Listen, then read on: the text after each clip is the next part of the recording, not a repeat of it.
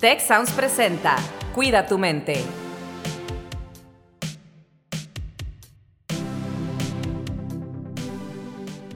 Hola, ¿qué tal? Les doy la más cordial bienvenida a un episodio más de Cuida tu mente. Y como de costumbre me acompaña Rosalinda Ballesteros. Rose, estamos en el inicio de la temporada número 7 de Cuida tu mente. ¿Qué te parece? Pues me parece primero que nada, un honor que la gente eh, siga escuchándonos, que nos siga, que los temas les sean relevantes. Eh, me da muchísimo gusto porque revisamos las estadísticas de la temporada anterior y pues la gente sigue atenta a estos temas y eso es lo más maravilloso, ¿verdad? Saber que tenemos una audiencia que nos sigue, que le interesan los temas, que los encuentra valiosos y que precisamente estamos aquí porque estamos arrancando esta temporada y arrancando el semestre, justamente. Exacto. Y como vamos arrancando el semestre, pues el episodio de hoy lo titulamos ¿Sabes cómo mantener tu bienestar a lo largo del semestre? Y para ello tenemos varias personas invitadas. Les anticipo a nuestra audiencia, el día de hoy vamos a tener un episodio doble, así que no se despeguen, escuchen este episodio y pues el siguiente también, porque es la continuación de esta conversación con Emilia Ortiz, que es pues recién graduada de la carrera de Psicología Clínica y de la Salud, y Ciencias de la Salud. Bienvenida, Emilia. Hola, ¿cómo estás? Muy bien, Carlos. Encantada de, estar aquí. Muchas gracias, Emilia. Y pues también nos acompaña Elizabeth Elis Almaraz, que es compañera nuestra también. Ella está en, equipo, en el equipo de filantropía, allá con la gente de Exatec, y tiene unas historias padrísimas que nos va a compartir. Y también tenemos a Domingo Díaz, que él es director regional de Bienestar Estudiantil en el campus de Guadalajara. Elis, ¿cómo estás? ¿Cómo te sientes? Hola, Carlos, muy contenta, la verdad. Muchas gracias por la invitación. Y Domingo, también debutando en Cuida tu Mente junto con Elis y Emilia. Un honor, un honor estar contigo, Carlos Rose. Este, soy fan y ahora, bueno, este, invitado a esta sesión, muy entusiasmado de todo lo que voy a escuchar y de todo lo que podemos construir a favor de nuestro bienestar. Pues bien, muchísimas gracias por estar aquí. Excelente, justamente creo que es bien importante eh, que arranca, ¿verdad? Un periodo nuevo, cualquier cosa, en este caso en el contexto de la universidad, pues arranca un semestre, pero a lo mejor arrancas un año nuevo, un periodo de trabajo, eh, depende cómo sea tu, tu realidad, ¿no? Eh, y empiezas, creo que hay una teoría que habla, ¿no? De que arrancas, luego hay un pico y luego está la conclusión, pero en medio de eso pasan muchas cosas. Entonces, Creo que arrancamos con mucha emoción, tal vez algo de nervios para los que vienen por primera vez o se cambian de ubicación o eh, arrancas con ciertas características, ¿no? O sea, ¿cómo arrancaron ustedes eh, sus semestres tradicionalmente, quienes eh, se acuerdan todavía cuando eran estudiantes? Y bueno, Domingo, ¿cómo, cómo arrancamos nosotros proveyendo herramientas para los alumnos? Muchas gracias, Rose. Pues fíjate que con entusiasmo, ¿no? Con entusiasmo de, lo nuevo, de lo nuevo, eh, de conectar, este, con la curiosidad por saber, saber más de lo que viene, este, qué personas nuevas me voy a encontrar, qué nuevos retos, este, la incertidumbre, ¿no? Eh, que nos mueve del miedo al entusiasmo. Este, no podré y sentimos miedo, podré y lo lograré y, y nos llenamos de entusiasmo, ¿no? Entonces, para mí es una mezcla una mezcla de emociones que, nos hace definitivamente humanos y, con la posibilidad de, conectar con muchas personas. Eh, cada semestre vivo con, esa misma mezcla de emociones todos los semestres, ¿no? Me dicen, oye, es otro semestre más, eh, dando clases, acompañando estudiantes, hablando de bienestar, pero eh, la emoción se repite. Y, alguien me decía, se repite porque, porque es valioso para mí, ¿no? Este, entonces, lo vivo con esa mezcla de emociones que, que me encanta, que me hace sentir vivo. Muy bien, gracias Domingo. Emilia, tú recientemente terminaste tu carrera. Entonces, hace poco, hasta hace poco, antes de ser, hoy en día ya eres licenciada en psicología clínica, pero hasta hace poco eras estudiante. Como estudiante, ¿qué hacías tú para cuidar tu bienestar, para mantener tu bienestar? Más allá de que, bueno, a lo mejor tú tienes herramientas por lo que estudiaste, fuiste aprendiendo cosas, ¿qué más puede hacer cualquier otro estudiante que está iniciando su carrera profesional o a lo mejor su bachillerato, su preparatoria, ¿qué puede hacer? ¿Qué le puede recomendar para mantener su bienestar? Híjole, creo que es una pregunta este, muy compleja en la parte en la que traigo sobre la mesa este tema del cambio que hay, que lo mencionaba Rose ahorita, de, de pues estos cambios que hay al iniciar un semestre, una nueva etapa. Yo cuando entré a la carrera, sí sentí un cambio muy grande en mi energía, quizás en mi rendimiento, en el tiempo que tenía, en esta dificultad como de balancear este, mi área social, este, yo en lo personal trabajaba, entonces también lo, lo laboral. Em, la verdad es que sí batallé en hacer este cambio, pero luego me fui dando cuenta que tenía que adaptar como estos hábitos que yo ya tenía a mis necesidades y como a la disponibilidad que tenía en la carrera. O sea, porque tenía la verdad menos tiempo, salía súper cansada de clases, que creo que es algo que igual no hablamos tanto como estudiantes, pero es una realidad. O sea, sí hay un cambio muy drástico y creo que algo que me funcionó a mí fue ser autocompasiva. O sea, fue ser amable conmigo misma y entender que este cambio implicaba este, pues nuevos retos, otras emociones em, y que iba a tener que adaptar estos hábitos, no sé, si yo estaba acostumbrada a hacer ejercicio cinco días de la semana, pues igual y ahora por la demanda académica iba a tener que hacer solamente tres días. Entonces ahí entra como esta autocompasión que va pues muy ligado con el bienestar, o sea, eh, también impacta, el ser autocompasivo impacta en mi bienestar psicológico y creo que fue algo que a mí me funcionó, este, el hacer como estas, estas modificaciones, uno de los hábitos que más me funcionó, que definitivamente lo quiero hacer toda mi vida, este, es la meditación. Y la meditación y los ejercicios de respiración, la verdad es que con todo este estrés escolar, era lo que yo más aplicaba, me daba ese momento conmigo misma de hacer un ejercicio de respiración, cinco minutos este, al levantarme. Y, y pues bueno, la verdad es que eso me funcionó mucho, es algo que yo siempre recomiendo cuando me preguntan este, que les puede funcionar para su bienestar. La verdad sería eso. Y creo que la consistencia también es muy importante. Que pues no me dejarán mentir aquí, este, por ejemplo, Elis eh, de, de, la consistencia. O sea, hay una frase que me gusta mucho que es sin prisa pero sin pausa y que creo que es muy importante. O sea, es el, ya no voy a hacer deporte cinco veces por semana, pero lo voy a hacer tres veces bien hecho y en realidad yo comprometerme con lo que voy a hacer porque eso también a mí me da un resultado positivo y significativo. O sea, me aumenta la motivación, aumenta esta como satisfacción de logro, de si, si lo pude hacer. Entonces, creo que eso me ha servido mucho, el ser consistente con aquellos objetivos que me planteo o como estos hábitos que he tenido a lo largo pues de mi vida estudiantil o que tuve más bien. Justo, Emilia, pues eh, definitivamente creo que o sea, has tocado un punto súper importante que es el tema del compromiso.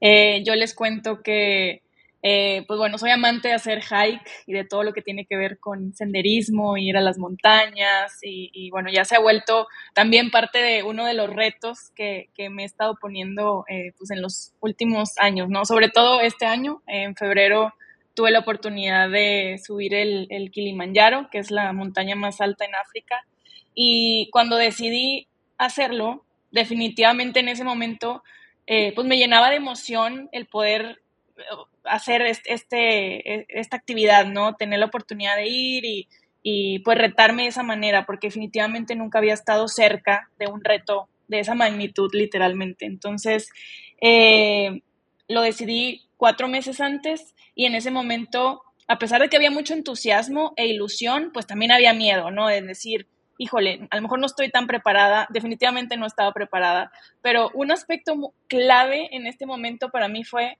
el compromiso conmigo misma, ¿no? En decir, así como puedo eh, comprometerme con mi trabajo, con amistades para eh, cubrir eh, ciertas actividades, considero que soy una persona responsable ante los demás, pero de verdad les confieso que nunca me había puesto este reto conmigo misma, en decir, este compromiso lo estoy haciendo conmigo, ¿no? Y, estos sacrificios alrededor que, que, va a involucrar todo el entrenamiento, eh, pues los estoy haciendo por mí, ¿no? Y, como esa parte de ponerte de prioridad con tu, con tu meta personal, creo que es súper, súper valioso y, eso es lo que te permite, eh, pues, lograr el objetivo, ¿no? Y, al final de cuentas, es disfrutar el proceso, ¿no? O sea, no, yo estaba muy consciente y esto es algo que disfruto mucho también de la montaña, el hecho de, pues, tú no controlas la naturaleza, ¿no? O sea, por más que te prepares, hay situaciones climáticas que a lo mejor no te van a permitir llegar a la cima, ¿no? Este, entonces,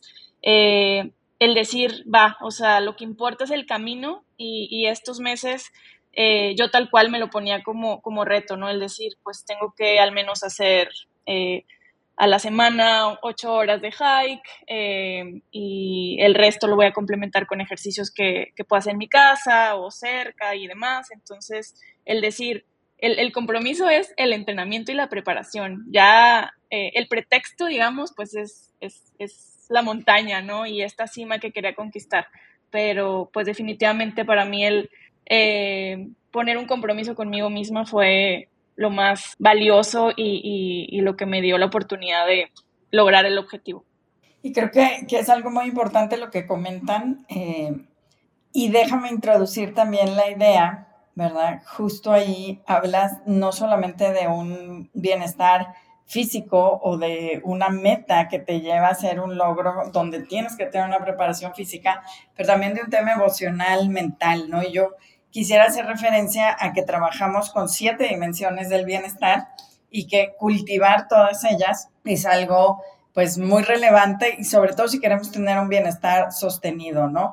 Primero que nada, creo que hablamos del ejercicio, de la preparación física, pero el descanso y la alimentación también son una parte fundamental de nuestro bienestar físico, ¿no? Y, y el entender que el día de hoy, en todas las edades, tenemos un tema con nuestro descanso, ¿no? Con el descanso durante el día, el pensar que podemos trabajar al más alto nivel de desempeño, ¿verdad? Eh, cognitivo, físico, emocional todo el tiempo y la verdad es que necesitamos descansar pero también el descanso del sueño, ¿no? Entonces, no quiero meter muchas variables, pero el bienestar emocional, el bienestar relacional social, eh, el bienestar incluso financiero, como desde cualquier ángulo donde estamos entendemos la relación que tenemos con nuestros recursos financieros y la seguridad que eso nos va a dar hoy y en el futuro. Hemos hecho capítulos de cada una de estas cosas, ¿no? Ocupacional, espiritual, cómo nos relacionamos con cualquier cosa que creamos que va más allá de nosotros mismos, ¿no? Y, bueno, digo, son temas, ¿verdad? Yo aquí, eh, Emilia, creo que quieres eh, comentar algo, pero adelante, ¿no? Pero no solo es estar bien físicamente o hacer ejercicio, el bienestar es mucho más, ¿no? Y creo que es una de las riquezas que tenemos y que ustedes nos pueden platicar. Sí, eh, Rose, yo quería decir que justo mencionas algo súper valioso que para mí fue una lección muy importante en mi vida estudiantil que es el balance y, el descanso, ¿verdad? Porque yo estaba acostumbrada a ser la estudiante, bueno, para empezar en contexto, yo entré al TEC 21, entonces yo tuve un tronco común, por así decirlo, tres semestres de medicina. Y para mí fue demasiado. ¿Por qué? Porque yo decía, ¿qué hago aquí? Yo no me apunté para esto. Este, y pues obviamente eso hace que sea un ambiente más pesado, más retador, muy competitivo entonces, pues para mí fue muy difícil el aprender a descansar. O sea, yo tenía esta mentalidad de que me tengo que dormir a las 5 de la mañana estudiando y ver todo el contenido y aunque me despierte a las 8 de la mañana a presentar el examen, pues así tiene que ser. Y yo me, yo me iba al día siguiente al examen con dos litros de café, que según yo me iba a súper bien y luego no obtenía el resultado que quería y eso lo hacía peor. O sea, era un ciclo constante y repetitivo de pues exigirme más y eso hace que descanse menos, eso hace que deje de hacer ejercicio, deje de meditar, deje de mantener estos hábitos este, que yo tenía, dejé de ver amigas, dejé de salir porque ahora tengo que estudiar los tres días de la semana. Hasta que me di cuenta, justo en mi segundo semestre, que lo que en realidad necesitaba y lo que iba a mejorar mi vida estudiantil era el descansar, o el permitirme descansar, que creo que en una sociedad en la que vivimos, en lo que todo va súper deprisa, en el que somos workaholics, es algo súper complicado, entonces me gusta mucho que traigas este, este tema como sobre la mesa porque en realidad el descanso nos hace ser más productivos y más efectivos. Entonces creo que también es la higiene del sueño, el cuidar tu sueño es un hábito súper, súper importante, este, no solo como estudiante, sino como persona en cualquier cosa que hagas. Y fue lo que yo me llevé de la carrera, o sea, el descanso, porque es normal sentirte culpable, o sea, de estar viendo la tele, porque yo decía, porque estoy viendo la tele, mejor debería de estar estudiando lo que viene en dos semanas para mí. Entonces, eso me, me encanta y creo que valía la pena como hacer énfasis en la importancia del descanso. Elis, por ejemplo, pues también en tu tema del montañismo, me imagino que es algo súper importante y es clave, pues, en, en que puedas seguir como en este proceso y seguir avanzando. Definitivo, realmente para mí eh, yo tenía que, em, eh, cuando me estaba preparando para, para subir el Kilimanjaro, pues tenía que ir a montañas que estaban como a dos horas de camino de aquí de Monterrey eh, y de ahí empezar, ¿no? Entonces era levantarse a las 4 o 5 de la mañana para poder empezar el entrenamiento. ¿Qué significaba? O sea, no había opción, no era compatible el ir a una fiesta el día antes, porque pues simplemente no me iba a dar. Entonces, eh, creo que aquí pues entra un tema también de la organización de tu tiempo y el manejo de prioridades que debes de tener eh, claro, ¿no? Para mí pues era, era, era muy claro esta pasión que yo tenía y este entusiasmo por, por esta meta, eh, pero no deja de ser complicado, o sea, obviamente me perdí fiestas, eventos familiares, incluso un viaje familiar que la verdad me pesó mucho, eh, no poder ir, pero sabía que iba a, desbalancear eh, pues este periodo, ¿no?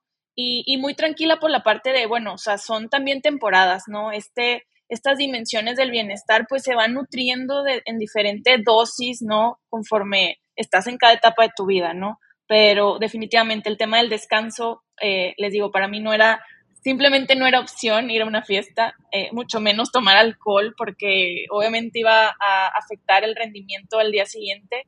Eh, y eh, pues también el tema de la alimentación. yo sabía que literalmente creo mucho en este tema de pues el, el, alimento, o sea, la alimentación es la gasolina que le inyectas a tu cuerpo, ¿no? Si quieres que sea premium, pues nutre, nutrete con alimentos de buena calidad, ¿no? O sea, sanos saludables. Entonces, eh, creo que todo eh, se va eh, acomodando, se va haciendo como un engrane cuando dices, bueno, estoy preparándome para este objetivo, quiero mejorar.